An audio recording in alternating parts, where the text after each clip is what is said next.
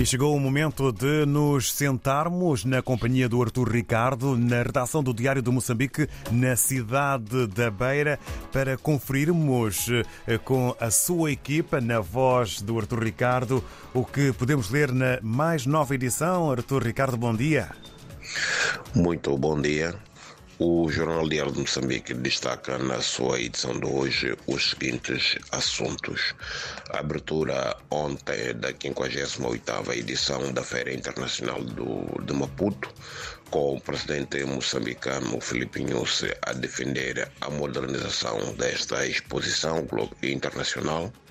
Também temos as mexidas operadas pelo chefe de Estado no Ministério do Interior, com a exoneração da Arsenia Singh e a nomeação, portanto, para o cargo de Ministro do Interior do General Pascoal Ronda.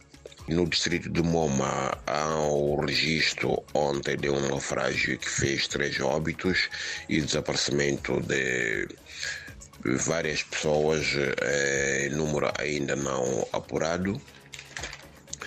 E também temos a formação uh, de mais de 24 mil professores pelas escolas da organização não governamental ADPP e ao registro no distrito de Búzios, isto na província de Sofala, uh, de um caminhão que ardeu com madeira em Toro e em pleno movimento.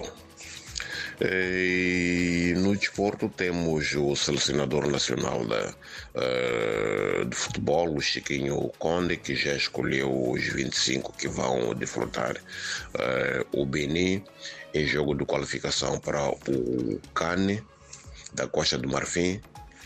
Uh, e também temos o, o, técnico Inácio Soares que volta ao comando da Associação Black Bulls.